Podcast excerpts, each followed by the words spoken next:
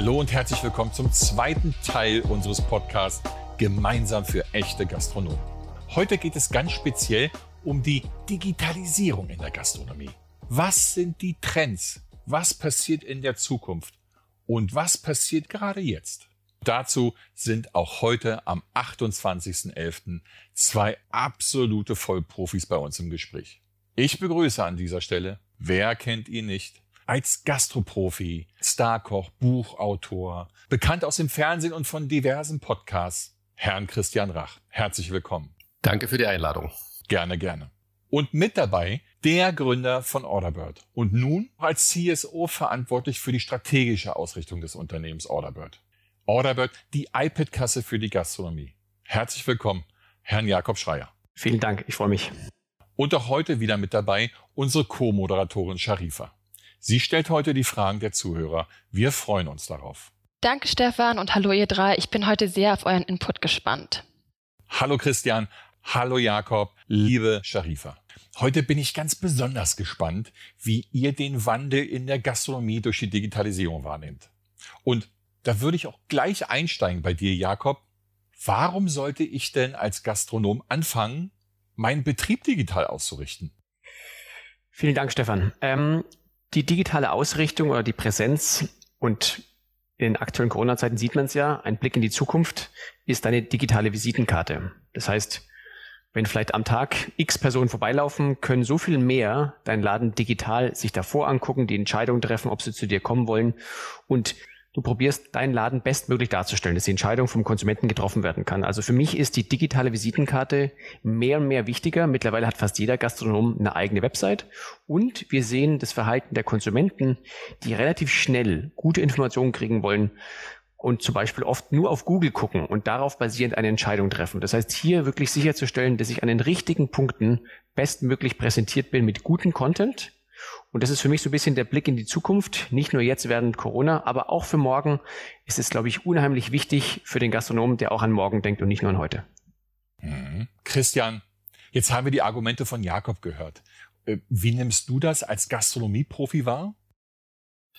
Die Gastronomie äh, ist ja nicht eine Insel der Glückseligen äh, und alleine auf so einem Berg und äh, drumherum äh, sind alle digital, nur die Gastronomen nicht. Das heißt, wir sind Teil des großen Wirtschaftsgeschehens. Wir haben 2,3 Millionen Mitarbeiter, Mitarbeiterinnen. Es gibt, glaube ich, 230.000 gastronomische Betriebe in Deutschland und das ist die zweitgrößte Arbeit, Arbeitgebergruppe überhaupt. Wenn wir nicht digital werden, wer soll denn dann noch digital werden? Die Banken stellen um, die Makler stellen um, äh, die Gesundheitsämter sind vielleicht sogar dabei, mal von Fax auf äh, digitale äh, äh, Nachrichten umzustellen. Und äh, das heißt, der Staat hat es kapiert und wir Gastronomen müssen das auch kapieren. Äh, dabei ist die Maus kein Faden mehr ab. Das ist die Zukunft. Das hat Jakob äh, absolut richtig äh, gesagt. Die Frage ist nur, wie kommen wir dahin? Wir haben dazu, glaube ich, auch eine Zuhörerfrage. Sharifa, kannst du uns sie stellen? Ja, wir haben eine Frage von Patrick B. aus München. Er ist Besitzer einer Nobelbar und die Frage richtet sich an dich, Jakob. Ich habe bis jetzt noch wenig Erfahrungen mit diesen digitalen Geschichten. Womit sollte ich als Gastronom starten, um Stück für Stück meinen Betrieb neu auszurichten? Auf der digitalen Seite ist es für mich auch immer ein Punkt, einen Wettbewerbsvorteil zu haben. Die Branche wird gerade digital und aktuell kann ich mit einer guten Online-Präsenz noch einen Wettbewerbsvorteil haben. Ich hatte vorhin erwähnt, dass viele Konsumenten schnelle Informationen suchen. Das heißt, gar nicht mehr den Weg über die Website gehen oder tief irgendwo eintauchen, sondern wirklich ganz schnell auf Plattformen wie Google oder Facebook gucken und erste Informationen kriegen. Das heißt, sicherzustellen, dass ich tolle Bilder, ähm, relevanten Content und vor allem aktuellen Content habe, dass der Konsument merkt, wow, hier werde ich angesprochen, hier bekomme ich die Information schnell so präsentiert, wie ich möchte, kann, glaube ich, in vielen Entscheidungen, wo ein Konsument überlegt, gehe ich jetzt dorthin oder dorthin oder entscheide ich mich heute für folgende Cousine, kann ich einen Vorteil haben. Das heißt, ich würde wirklich im ersten Schritt auf die Online-Präsenz gucken und vor allem dorthin, wo Konsumenten aktuell am meisten sind und schnell Informationen bekommen. Das heißt wirklich banal Google-Präsenz, Facebook, dort, wo eben mein Klientel aktuell am meisten unterwegs ist. Jakob, erklär doch bitte mal unseren Zuhörern, was du unter Content verstehst. Was für Content meinst du und wie soll das dargestellt sein? Content ist für mich, es sind die Informationen, die für den Konsumenten am wichtigsten sind. Das sind natürlich logischerweise, welche Cousinen, was für Essen ich anbiete. Ähm, das sind die Öffnungszeiten. Das sind Möglichkeiten, wie zum Beispiel ein, äh, einen Tisch zu reservieren, vielleicht Essen auch von zu Hause zu bestellen. Das heißt, die Möglichkeiten, für die der Konsument sehr wahrscheinlich sich interessiert, in aktuellen Zeiten wären es für mich eben ganz klar die Bestellung. Ich muss die Bestellung, das Vorbestellen ähm, zum Abholen oder zum Liefern irgendwie nach vorne stellen. In Zeiten vielleicht, wo ich ähm, ein Hygienekonzept habe und wieder Gäste empfangen kann, ist es vielleicht mehr die Reservierung. Auf der anderen Seite sind es schlagkräftige, tolle Bilder, um wirklich den Leuten schnell klar zu machen, was für eine Cousine ich anbiete, ähm, und womit ich werbe. Vielleicht mein Signature Dish nach vorne stellen. Also Schlimm Cuisine meinst du Küche, dein Essen, was du kochst oder äh, verkaufen möchtest oder auch Getränke und so weiter und so fort. Ganz genau. Schlimm finde ich es, wenn, wenn Online-Auftritte eben komplex sind, lange nicht zeigen, was ich habe und ich in meinem Entscheidungsprozess irgendwann quasi frustriert aufgebe und dann mich dann vielleicht doch entscheide, lieber zu dem altbewährenden zu gehen, wo ich mich bereits auskenne. Das heißt, da muss die Online-Präsenz einfach sein, präsent sein und irgendwie tollen Content übermitteln. Ich glaube, dass du auch meinst, dass man eine dynamische Seite aufbaut. Immer wieder mit neuen Produktbildern oder bewegten Geschichten befüllt. Als Kunde darf man eben nicht das Gefühl haben, dass der letzte Eintrag mh, hm, auf Facebook drei Jahre her ist. Stefan, pass auf, ich muss dann natürlich was sagen. Auch da äh, erhebe ich den mahnenden Finger, aber äh, in, ins Positive. Nicht alles findet in Frankfurt, Köln, Hamburg, Berlin oder München statt, sondern die Mehrzahl äh, sitzt natürlich auch auf dem Land und in den kleineren Städten. Und ähm, nicht jeder Gastronom, Gastronomin egal ob äh, in der Küche tätigt oder im Service tätig, hat dann natürlich noch die Zeit, all das, was Jakob ja richtigerweise gerade erzählt hat, wie er es tun würde, selbst zu machen. Weil wer soll denn dann noch die Suppe kochen oder die Spaghetti äh, fertig machen oder das Restaurant sauber machen und auch noch das Hygienekonzept erfüllen und so weiter und so fort. Das heißt, neues Berufsbild, neuen Mitarbeiterbeschreibungsjob irgendwie ausrufen. Man braucht einen oder eine, die sich genau um das kümmert, was Jakob da gesagt hat. Das heißt, wir müssen eigentlich eine neue Stelle schaffen, weil dieses diese Anforderung, deswegen habe ich auch nachgefragt, was Jakob mit Content meint. Und er hat es ja genau erklärt, wir brauchen Bilder. Wir müssen Lust erzeugen und zwar mit ein oder zwei Klicks. Ich muss an meinem Rechner oder an meinem Handy sitzen und sagen, bah, sieht das toll aus. Da will ich heute Abend mit meinem Schatz hin und äh, da will ich mit meiner Familie sein oder Freunden treffen.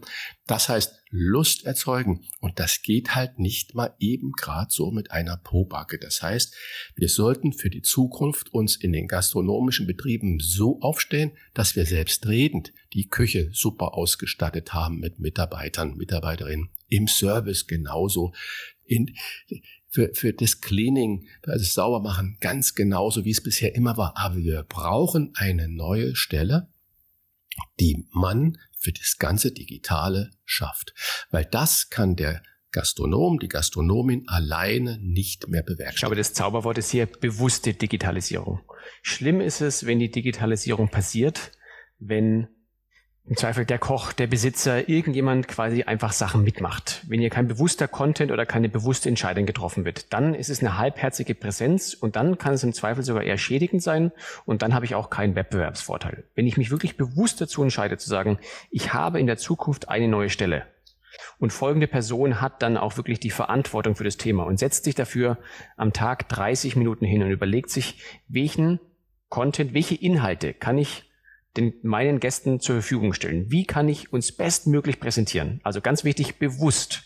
Ich glaube, genau. das ist für mich das Zauberwort und da muss ein Umdenken passieren in der Gastronomie, weil bis jetzt viele Sachen einfach immer mitgemacht wurden. Genau. Und wenn jetzt natürlich die Kollegen da draußen sagen, ja, aber das kann ich mir ja gar nicht leisten. Ich weiß ja jetzt schon nicht, wie es geht mit meinen Personalkosten. Da sage ich völlig richtig. Aber wir müssen diesen Job genauso sehen holt da junge Leute, die sowieso online absolut fit sind, stell den ein. Von mir aus brauchst du auch nicht einen ganzen Job, aber das Geld, was so jemand verdient, muss auf das Schnitzel, muss auf die Pizza, auf den Fisch oder den Braten aufgeschlagen werden. Das ist einfach so. Und wenn der Gast nicht bereit ist, äh, das zu zahlen, dann ist es nicht der richtige Gast für dieses Angebot. Das heißt also, da bin ich voll bei Jakob. Wir müssen aufhören in der Gastronomie das alles nur so halbherzig mitzumachen, sondern wir müssen das professionalisieren und da brauchen wir professionelle Unterstützung. Herzlichen Dank. Eine super lebhafte Konversation. Ganz toll. Was mich zusätzlich bewegt ist, die Digitalisierung kann natürlich auch helfen, Zeit und zum Beispiel Arbeitswege einzusparen, produktiver und effektiver zu werden, mehr und besser für den Gast da zu sein. Darum, Christian, hm, wie wir eben besprochen haben, alle reden halt über die Digitalisierung.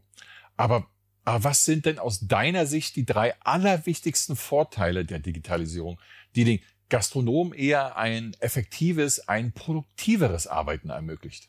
Naja, die ganze Warenwirtschaftswege, äh, die sind absolut äh, noch nicht, also in vielen, vielen Betrieben, wie ich nicht sagen überall, aber in vielen Betrieben, je kleiner der Betrieb ist, desto weniger digital ist das.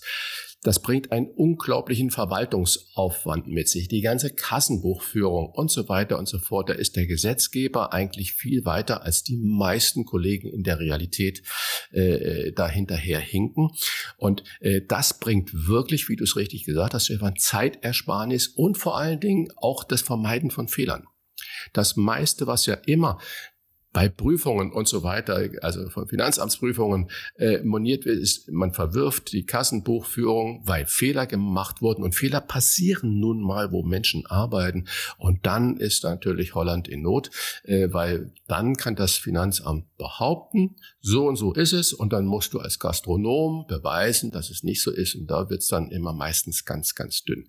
Das heißt, Digitalisierung auf diesem Gebiet bringt erstens Planungssicherheit, bringt Sicherheit im wahren Wirtschaftskreislauf. Das heißt bessere Kalkulation, klarere Preisgestaltung, besser Bescheid wissen, äh, wie, wie viel äh, Dinge habe ich noch da. Das heißt, diese Inventuren, die man da per Knopfdruck machen kann, die nicht mehr händisch gemacht werden, nur noch einmal im Jahr vielleicht händisch, um zu kontrollieren, ob das auch alles so ist, wie es sein sollte.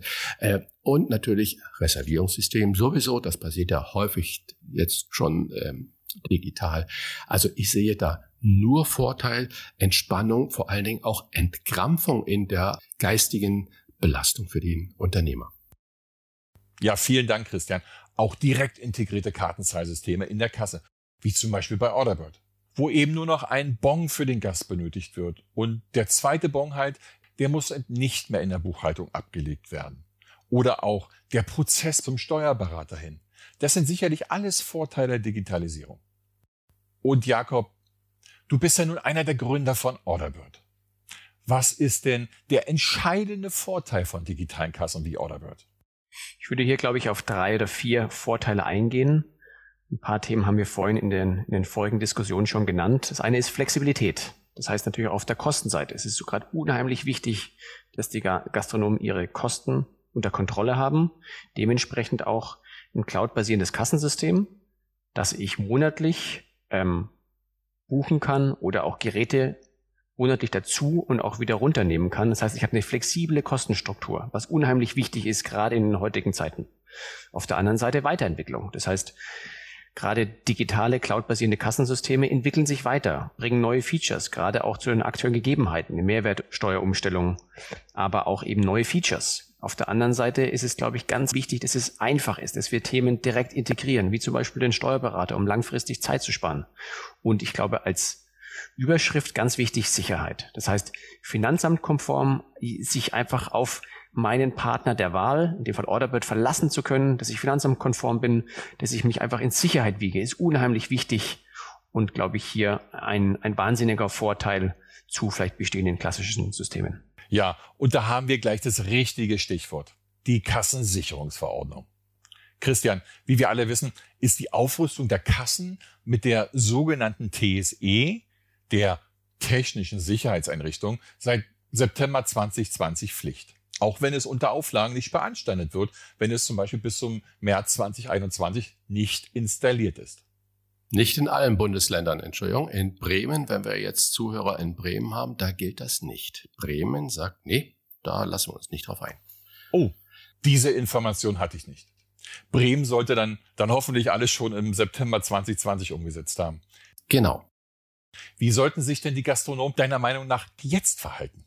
Sollten sie eher warten bis März 2021 oder je eher, desto besser?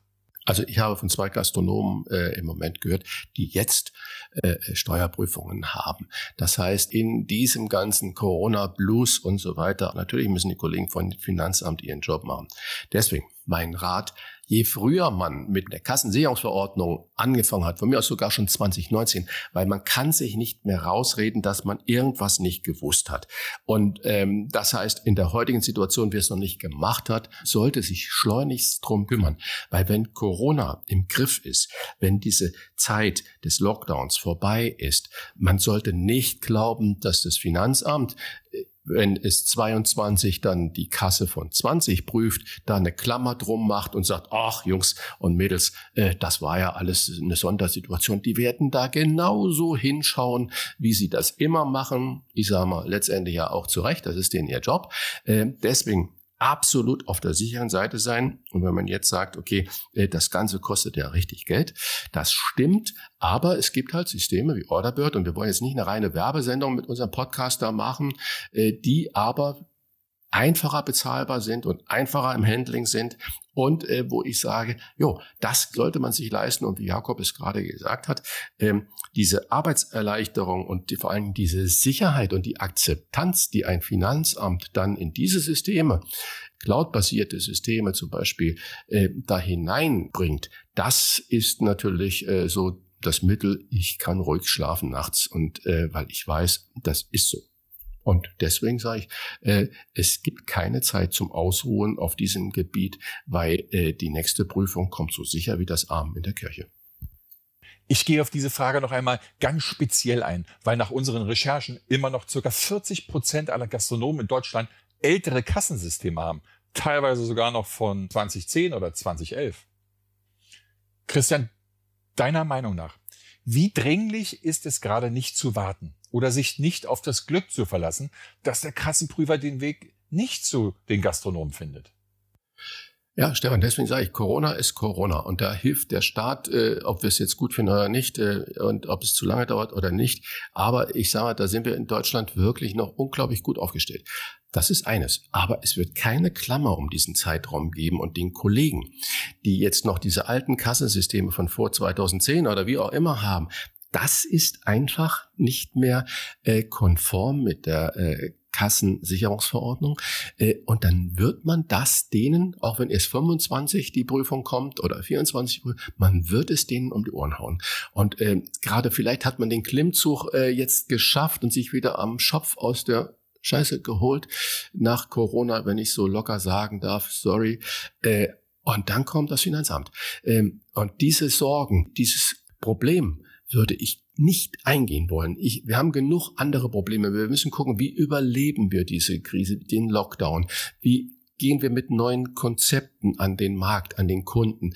Wie gehen wir mit Digitalisierung um? Jakob hat alles wunderbar beschrieben. Äh, ich will mir nicht ein künstliches Problem mit meiner blöden alten Kasse aufladen. Das heißt, äh, das sollte ich schleunigst angehen in dieser Zeit. Äh, ich habe auch genug Zeit, dann das zu lernen oder weiterzugeben, wie das dann zu funktionieren hat, wobei es ja wirklich komplizierte Systeme gibt und es gibt ganz einfache Systeme, wie zum Beispiel Orderbird. Herzlichen Dank. Jakob, du als CSO von Orderbird, könntest du uns vielleicht erzählen, wie die zukünftigen digitalen Trends für die Gastronomie aussehen? Wie sieht zum Beispiel deiner Meinung nach ein Restaurantbesuch in fünf oder zehn Jahren aus? Sehr gerne. Ich würde auf, gerne auf zwei Themen eingehen wollen. Das eine ist wirklich komplett auf das Digitalkonzept und das andere auf, die, auf das Erlebnis. Zum einen haben wir, glaube ich, in den letzten Jahren gesehen, wenn wir das, den Einzelhandel als Beispiel nehmen, wie wichtig das ist, ähm, auch online Präsenz zu sein. In der Fachsprache Omnichannel genannt, dass ich eben meine Produkte sowohl im Laden, aber auch über bestimmte Plattformen verkaufen kann.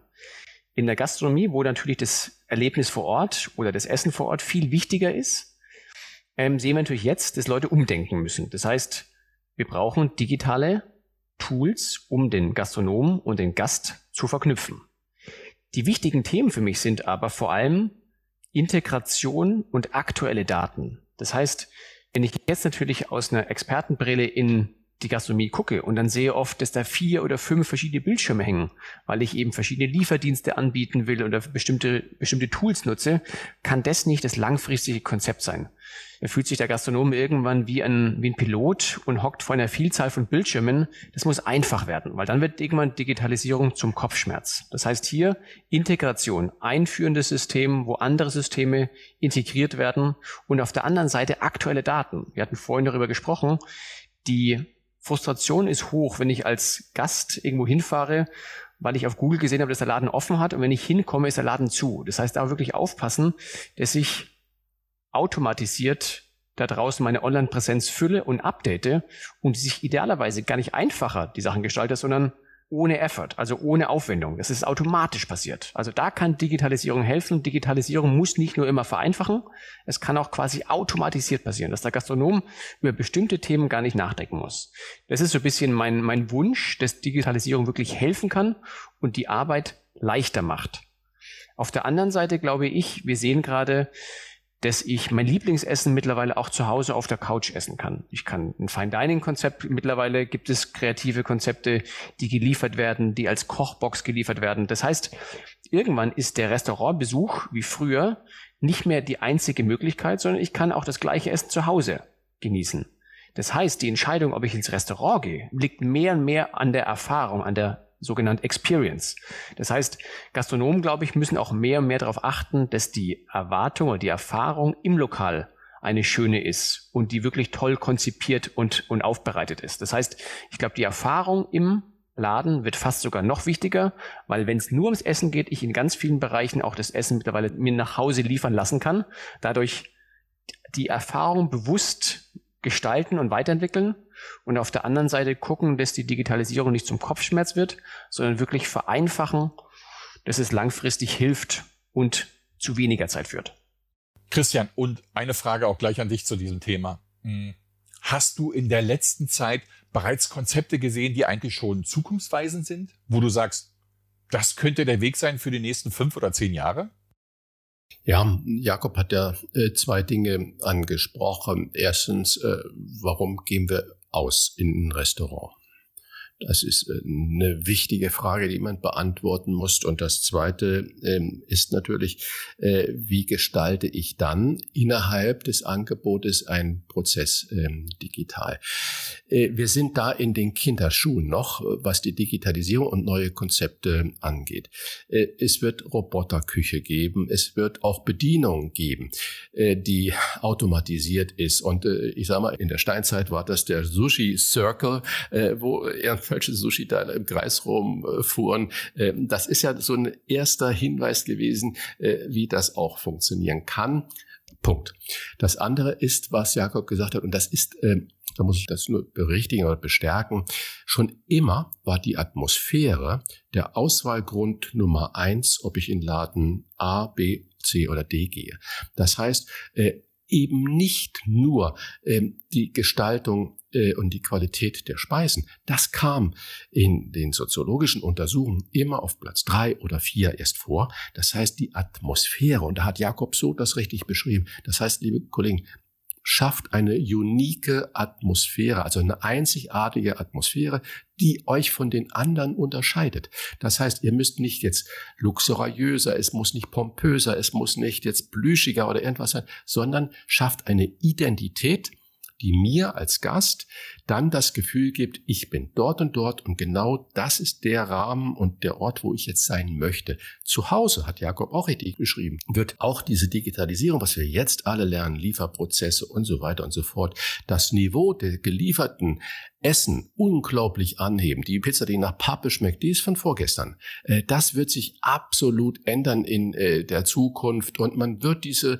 Restauranterlebnisse zumindestens was das Essen angeht, sich zu Hause kreieren können. Aber die Atmosphäre, das ist die große Chance ähm, der Gastronomen auf eine wirklich wunderbare, schlüssige System, immanent geschlossene Atmosphäre, äh, zu gehen. Das heißt Ausbildung der Servicemitarbeiter zum Beispiel äh, von der Begrüßung bis zur Verabschiedung. Das ist das, was es ausmacht, ob digital oder nicht. Aber wenn die Prozesse bis zum Eintreten in den Raum digital sind, ist es eine wunderbare Erleichterung. Das heißt, ich kann mich dann als Gastronom, als Unternehmerin auf das Wesentliche konzentrieren, nämlich eine wunderbare, unvergessliche Atmosphäre äh, zu schaffen, wo ich auch mehr als meine 4,50 Euro ausgebe.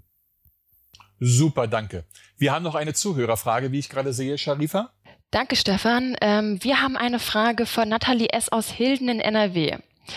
Die Frage richtet sich an dich, Christian. Kennen Sie Gastronomen, die nicht im Internet präsent sind? Das ist doch heutzutage schon wichtig, oder? Ja, das ist natürlich das A und O. Wir haben eigentlich ja schon den ganzen Podcasts darüber gesprochen.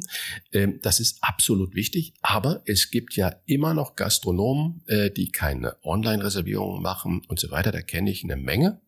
Äh, vor allen Dingen auch bei den ganz äh, hochgelobten und hochstehenden Gastronomen, die sagen, nein, wir wollen schon vom ersten Schritt an ähm, die Nähe zum Gast aufbauen und dann gucken, wie wir was äh, vielleicht äh, organisieren können. Das heißt, es gibt sie noch, aber auch diese Gastronomen, wo man kein Online-Reservierungstool hat, äh, sind im Internet präsent, äh, weil ansonsten sind sie nicht existent. Das heißt, dass ihre Existenz in Zukunft gefährdet ist, wenn sie sich diesem Prozess komplett verwehren?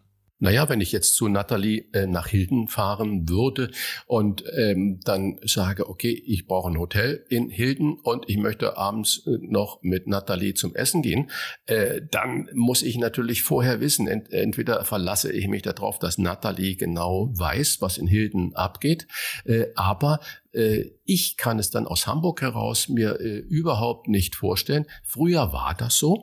Dann waren die verschiedenen Gastroführer oder die Tageszeitungen oder die örtlichen kleinen Magazine. Prinz, Szene, Oxmock oder wie das alles da hieß in den ganzen Städten. Das waren die Tools, äh, aber auch die sind heute alle online. Das heißt, wenn man nirgends zu finden ist, gibt's einen auch nicht so hart. Das klingt, aber so ist die Wahrheit. Jakob, die nächste Frage. Die kannst du sicherlich ganz kurz beantworten, weil wir haben ja auch gerade darüber gesprochen. Wenn man zum Beispiel in Hilden Nathalies Restaurant finden möchte und es ist bei Google nicht eingetragen, hm, wie wichtig ist es, zusätzlich bei Facebook oder Instagram noch aktiv zu sein, um den Gastronomiebetrieb zu bewerben oder aktiv darzustellen? Ich glaube, wichtig ist, dass man sich hier bewusst entscheidet. Bewusst und authentisch. Das wären für mich die beiden Schlagwörter.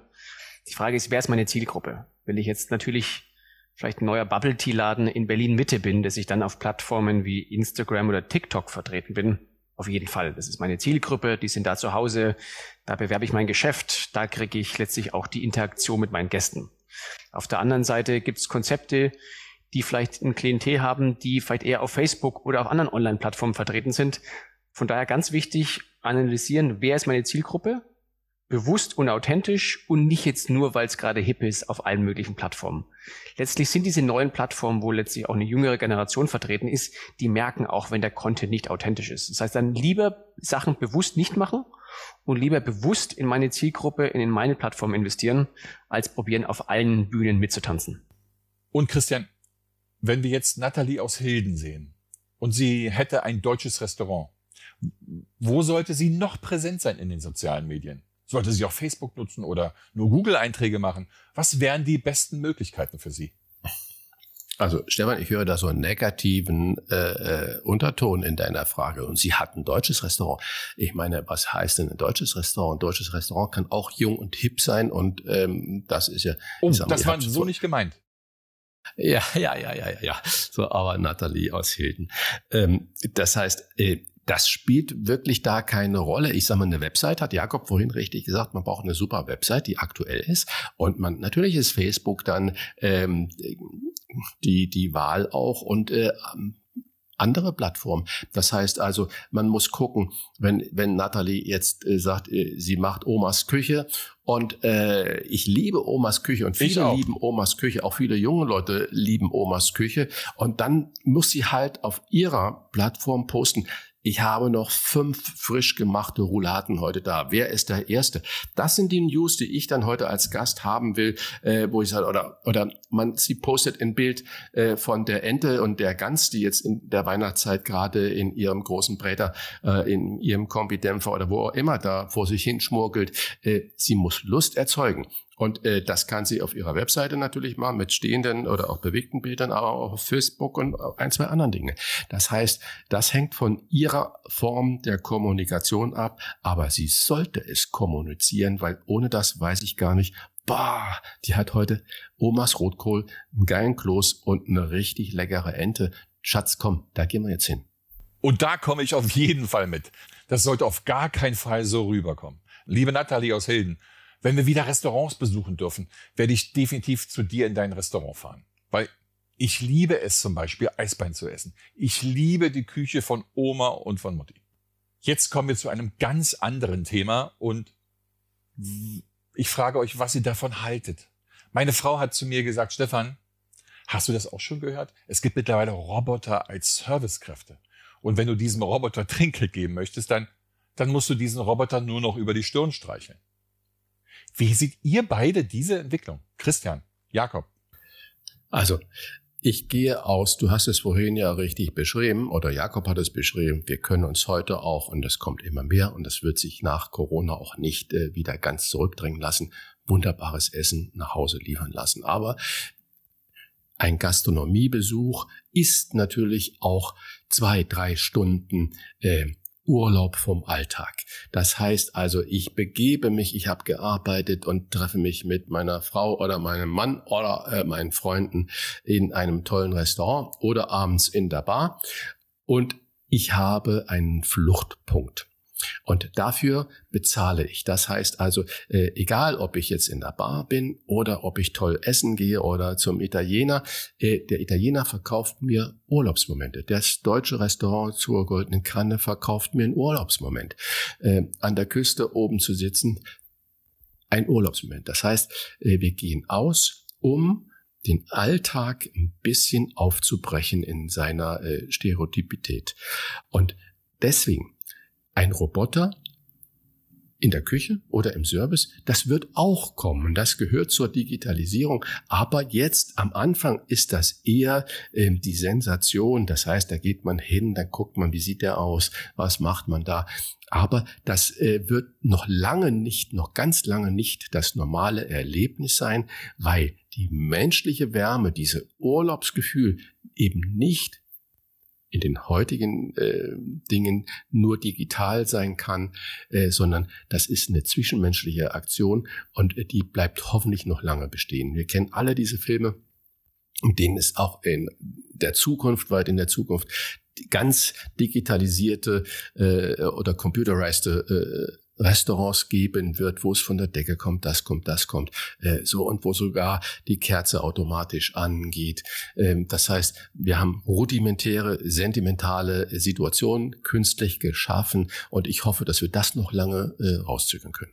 Hier muss ich natürlich Christian komplett recht geben. Es gibt Momente, wo bestimmte Roboter oder automatisierte Tools unterstützen, helfen. Wir kennen vielleicht dies, das Sushi-Band, das ähm, um die Sushi-Theke fährt, wo mir verschiedene Gerichte zufahren, was ja indirekt auch einen Kellner oder die Kellnerin ersetzt. Aber im Grunde geht es für mich in der Gastronomie um Erfahrungen und Erlebnisse, was wir vorhin schon ähm, einleitend gesagt haben. Das heißt, an was tue ich mich langfristig erinnern? Was sind meine schönsten Momente? Das ist natürlich das gute Essen und vor allem der pfiffige Kellner oder die pfiffige Kellnerin, die mit gewissen Witz oder Erfahrung, ähm, guten Inhalten, authentisch, was vielleicht irgendwie der Italiener mit Nähe und Distanz, sind, mit allem. Ganz genau. Ja. Auf uns zukommen und das sind die Sachen, die vor allem, glaube ich, langfristig hängen bleiben und was für mich diese tolle Erfahrung, das Erlebnis machen.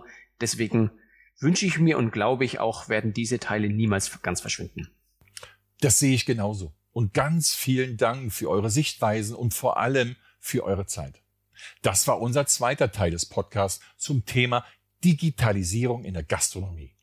Ich bin voller Vorfreude auf unseren dritten Teil mit dem speziellen Thema die veränderten Erwartungen der Gäste und die neuen Anforderungen an den Gastronomen. Wir verabschieden uns und sagen Dankeschön fürs Zuhören. Und nicht vergessen, wieder einschalten, wenn es heißt, gemeinsam für echte Gastronomen. Vielen Dank, Christian. Vielen Dank, Jakob. Vielen Dank, Sharifa. Gerne, Stefan und Sharifa, für die Einladung. Vielen, vielen Dank. Vielen Dank, ihr drei. Bis zum nächsten Mal. Danke, ihr Stefan Kutz.